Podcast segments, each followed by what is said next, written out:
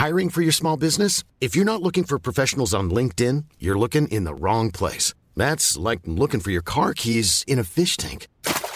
LinkedIn helps you hire professionals you can't find anywhere else, even those who aren't actively searching for a new job but might be open to the perfect role. In a given month, over 70% of LinkedIn users don't even visit other leading job sites. So start looking in the right place. With LinkedIn, you can hire professionals like a professional. Post your free job on linkedin.com slash people today.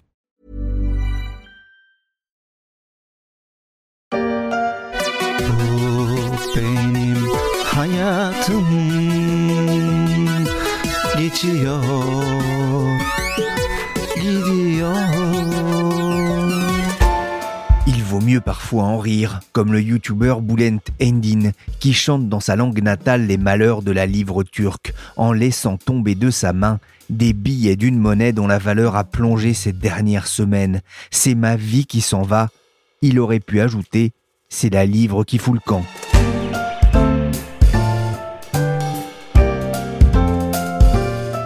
Je suis Pierrick Fay, vous écoutez La Story, le podcast des échos. Tous les jours, la rédaction du journal se mobilise pour décrypter et analyser un fait de l'actualité économique, sociale ou financière. Et aujourd'hui, on va essayer de comprendre comment la livre turque a pu perdre presque la moitié de sa valeur en à peine deux mois.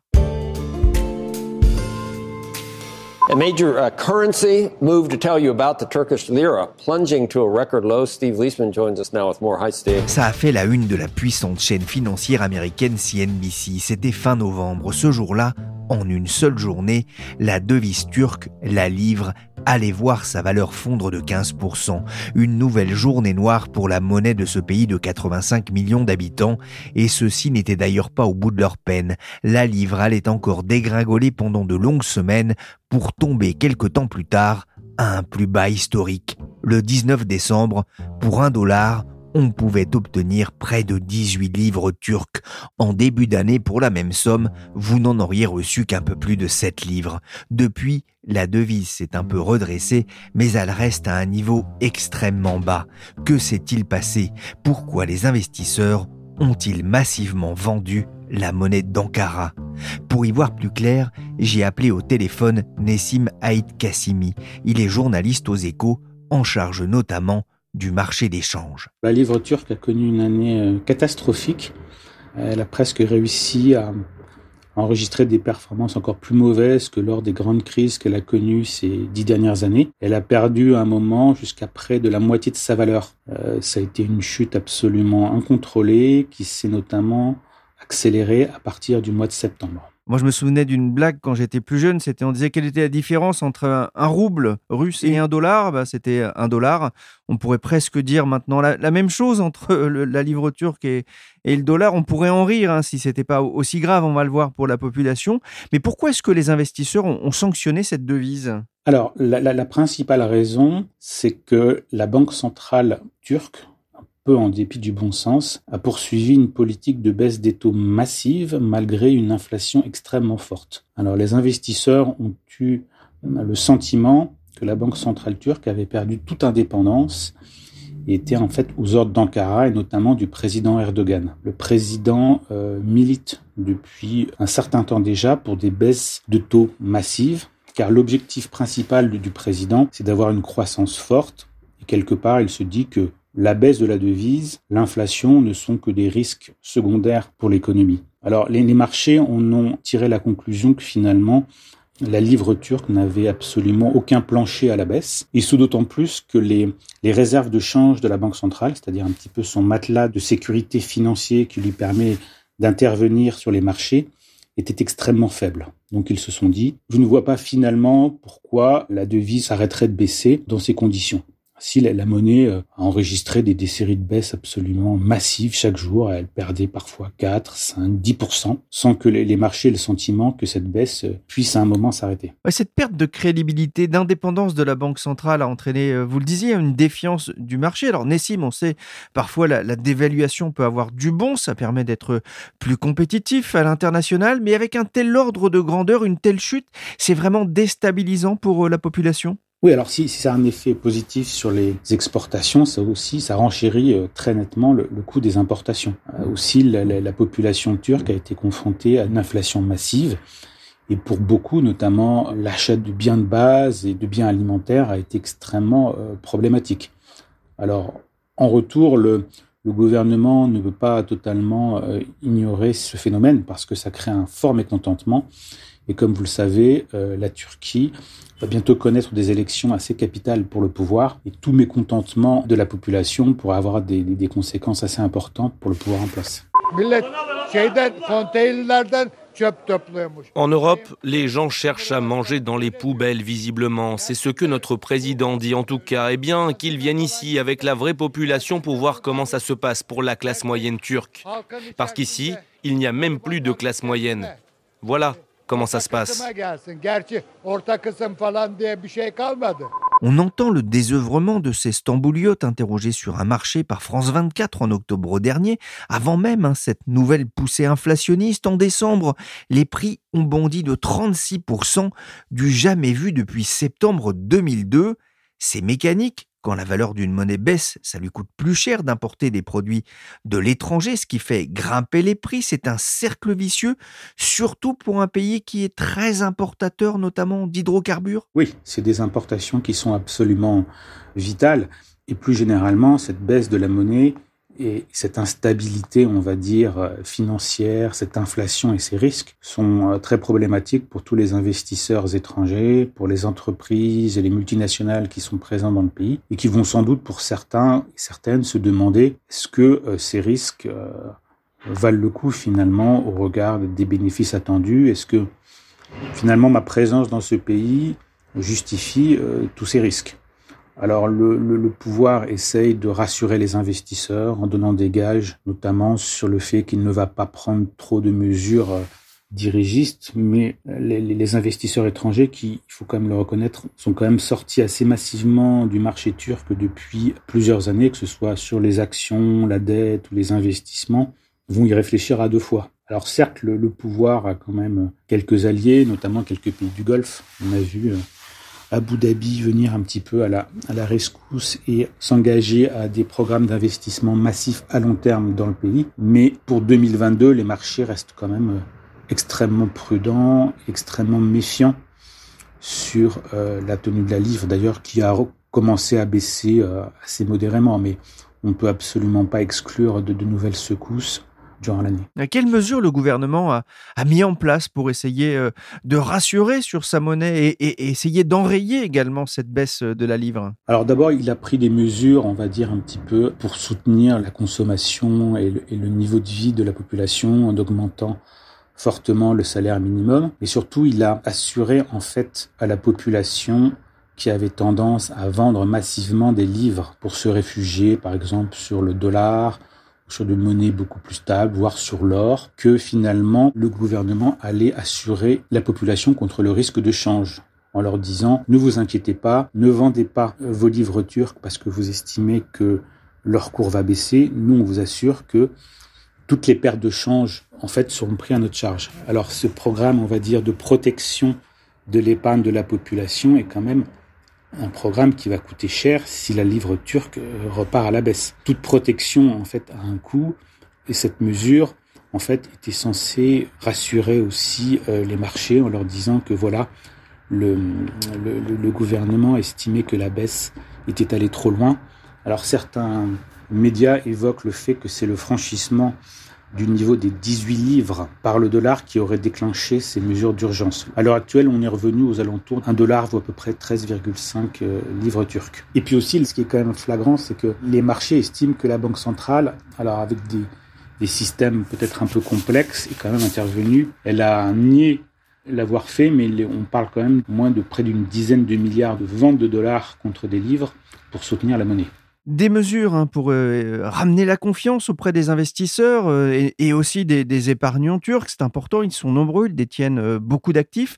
On a vu aussi que dans le même temps, les pouvoirs publics ont décidé de jouer sur un autre tableau en agitant la menace de procès contre ceux qui l'accusent de manipuler la devise Alors c'est un petit peu une tendance récurrente d'Ankara, durant chaque crise financière, de chercher des boucs émissaires, notamment dans la communauté euh, financière internationale et étrangère. Alors parfois, elle, estime que ce sont des, fonds spéculatifs basés à Londres qui vendent massivement euh, sa livre de manière euh, coordonnée. Parfois, ce sont des analystes des banques étrangères qui ont été mis sous pression car elle estimait que en fait, il livrait des informations fausses sur le pays pour tromper les investisseurs et faire chuter les marchés. Bon, c'est quand même des mesures qui servent surtout à, calmer un petit peu l'opinion publique et d'essayer de dédouaner un petit peu le pouvoir de la situation dans, laquelle se trouve le pays. On a vu ça d'ailleurs de manière régulière durant à peu près toutes les crises financières qu'a connues le pays ces dix dernières années.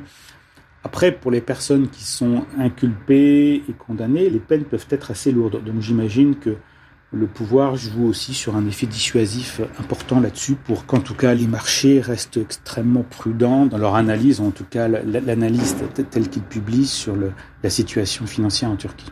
Le superviseur bancaire turc qui a d'ailleurs déposé plainte contre plus de 20 personnes dont d'anciens gouverneurs de la Banque centrale, des journalistes et un économiste en raison notamment de leur publication sur les médias sociaux. Que la fermure sonner l'autre Une brique, ça suffit?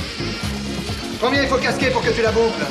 Nessim, un, dernier mot. Hein. On l'a vu, euh, la monnaie turque ne valait plus grand-chose. Euh, est-ce que les particuliers euh, se sont rués sur les crypto-monnaies durant cette crise pour essayer de trouver une valeur refuge? Alors oui, en partie. Mais alors, il faut quand même reconnaître que les, les, les, principaux actifs refuges qui ont été achetés par les Turcs, parce qu'évidemment, le, le, le, grand public, lui, est quand même peut-être plus familier euh, de, bah, tout simplement du dollar, acheter du dollar ou de, ou de l'euro, et puis surtout de l'or. On peut penser que c'est aussi une valeur refuge, alors que ce soit sous forme de, de bijoux, sous forme peut-être même de lingots ou de pièces. Et d'ailleurs, le, le, président Erdogan avait curieusement euh, sorti, je crois, un chiffre en disant que les particuliers en Turquie détenaient plus de 5000 tonnes d'or et que quelque part, euh, cet or pouvait être mobilisable pour justement... Il espérait que dans un geste patriotique, les Turcs vendent leur or pour acheter de la livre turque et quelque part soutiennent ainsi leur monnaie et, de facto le pouvoir. Mais je pense que pour beaucoup, ils vont quand même euh, rester prudents et toujours regarder justement ces actifs refuges, alors que ce soit du dollar, euh, de l'or ou même des crypto-monnaies, face justement au risque de turbulence de la livre turque cette année. Car quelque part, les marchés attendent surtout que la Banque centrale cette année euh, se confronte un petit peu à la réalité d'une inflation, vous l'avez dit, qui va peut-être même dépasser les 40% en début d'année.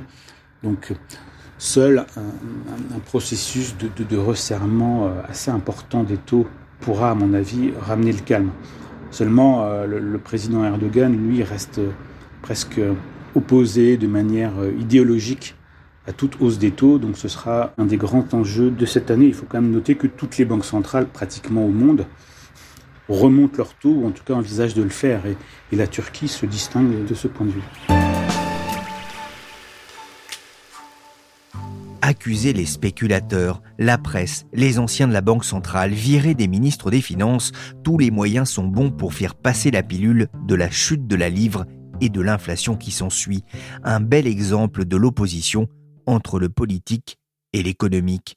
Bonjour Hervé Goulet-Kerr. Bonjour Pierrick. Vous êtes économiste, consultant pour la Banque Postale Asset Management. La chute de la livre turque, c'est un cas d'école de tout ce qu'il ne faut pas faire dans un système de taux de change flottant La chute de la livre turque sur l'essentiel de l'année dernière, évidemment, c'est le cas d'école euh, de ce qu'il ne faut pas faire. Pourquoi cela? Bon, il y a de l'inflation euh, en Turquie. Et normalement, la bonne réponse, c'est d'avoir une politique monétaire euh, durcie, des taux d'intérêt plus élevés, qui euh, rend plus attractive la devise du pays concerné. évidemment, il y a un prix à payer à cela, c'est que la hausse des taux d'intérêt pèse sur la croissance économique.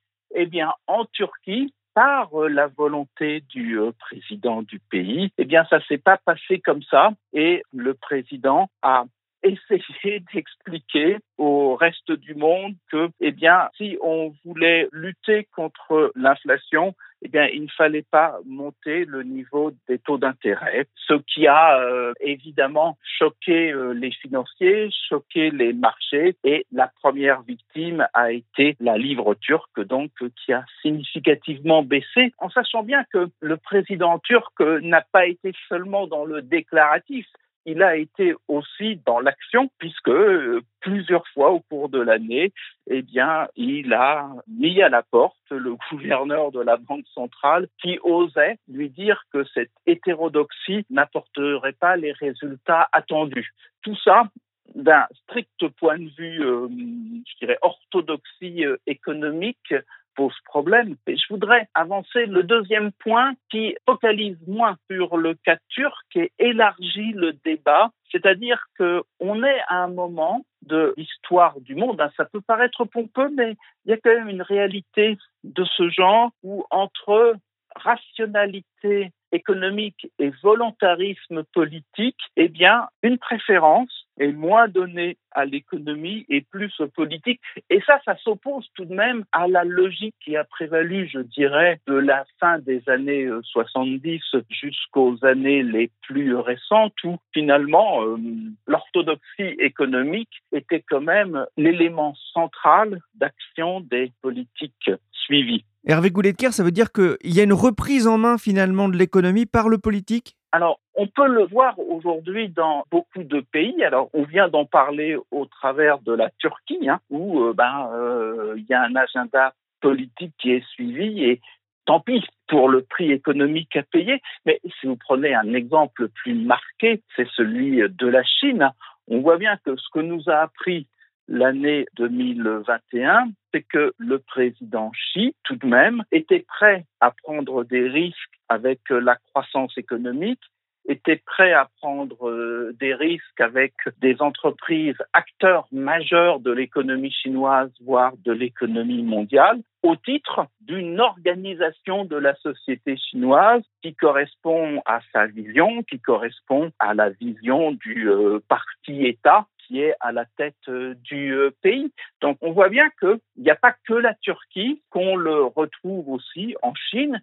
Et puis euh, si vous prenez un exemple récent et qui a encore des impacts aujourd'hui, la décision du Royaume-Uni de quitter l'Union européenne, le Brexit en 2016, donc après le référendum, c'est exactement la même chose, c'est-à-dire qu'un idéalisme politique britannique l'emporte sur les intérêts économiques. Et puis, si on prend l'exemple de l'Amérique de Donald Trump, on a quand même bien vu que l'idéologie qui pouvait euh, être en contrepoint par rapport à l'économie était quand même ce qui a été la ligne directionnelle principale de cette administration. Donc en fait, oui, il y a la Turquie, mais il n'y a pas que la Turquie. On est à un moment de retour du politique et je crois que tous ceux qui sont plutôt de culture entrepreneuriale, de culture marché de capitaux, doivent prendre en compte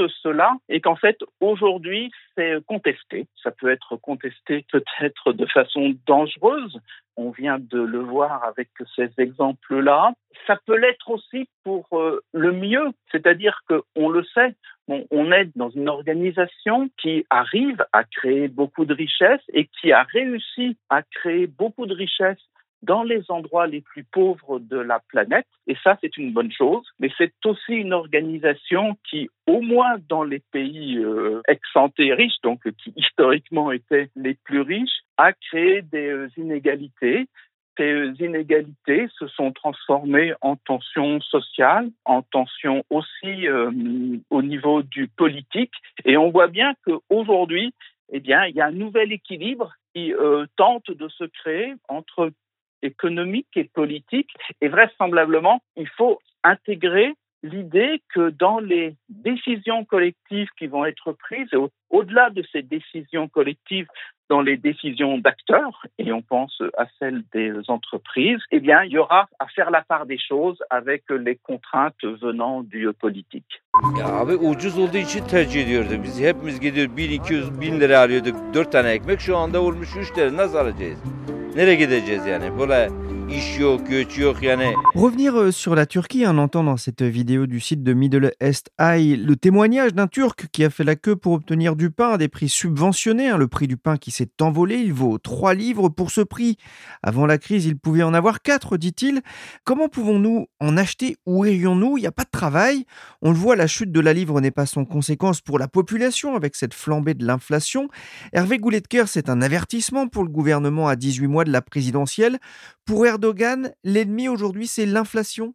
J'irai peut-être pas jusque-là. Je pense que pour Erdogan, l'ennemi, c'est ce qui vient entraver le message selon lequel il est omnipotent dans son pays. C'est-à-dire que si l'hétérodoxie en termes de gestion économique va trop loin, si euh, ça pousse soit à un ralentissement économique au titre de l'inflation, soit à du mécontentement social.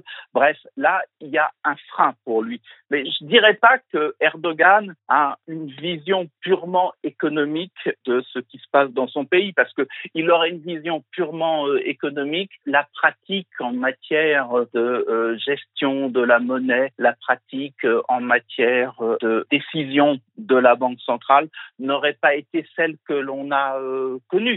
Donc en fait, je pense que les clignotants pour lui ne sont pas directement de nature euh, économique. Il a besoin de montrer la capacité euh, d'action, la capacité de faire que la Turquie est un pays qui compte et qui a une fierté nationale par rapport à la Turquie.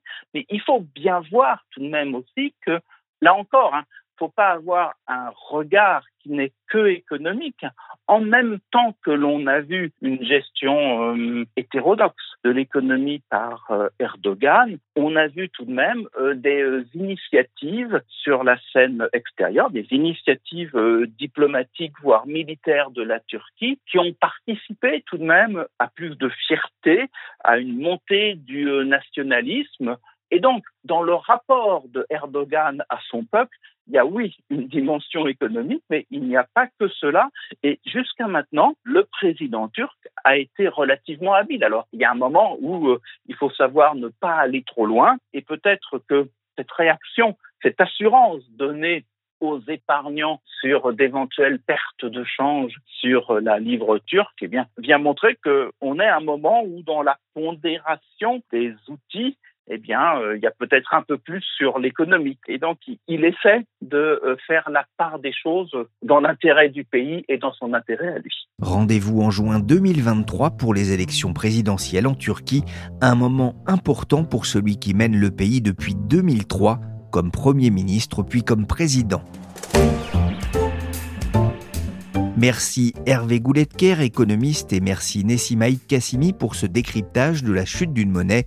Nessim que l'on retrouvera demain dans la story pour parler des 20 ans de l'euro dans notre poche. La story s'est terminée pour aujourd'hui. Cette émission a été réalisée par Willy Gann, chargé de production et d'édition Michel Varnet.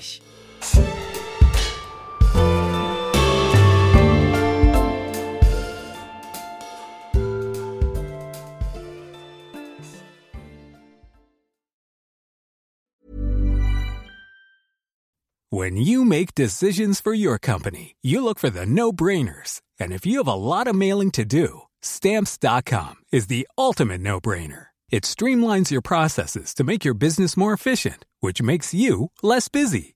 Mail checks, invoices, legal documents, and everything you need to keep your business running with stamps.com. Seamlessly connect with every major marketplace and shopping cart Schedule package pickups and see your cheapest and fastest shipping options from different carriers. With rates up to 89% off USPS and UPS rates. And with the Stamps.com mobile app, you can take care of mailing and shipping wherever you are. Make the same no brainer decision as over 1 million other businesses with Stamps.com. Sign up with Code PROGRAM for a four week trial, plus free postage and a free digital scale. No long term commitments or contracts. That's stamps.com. Code program.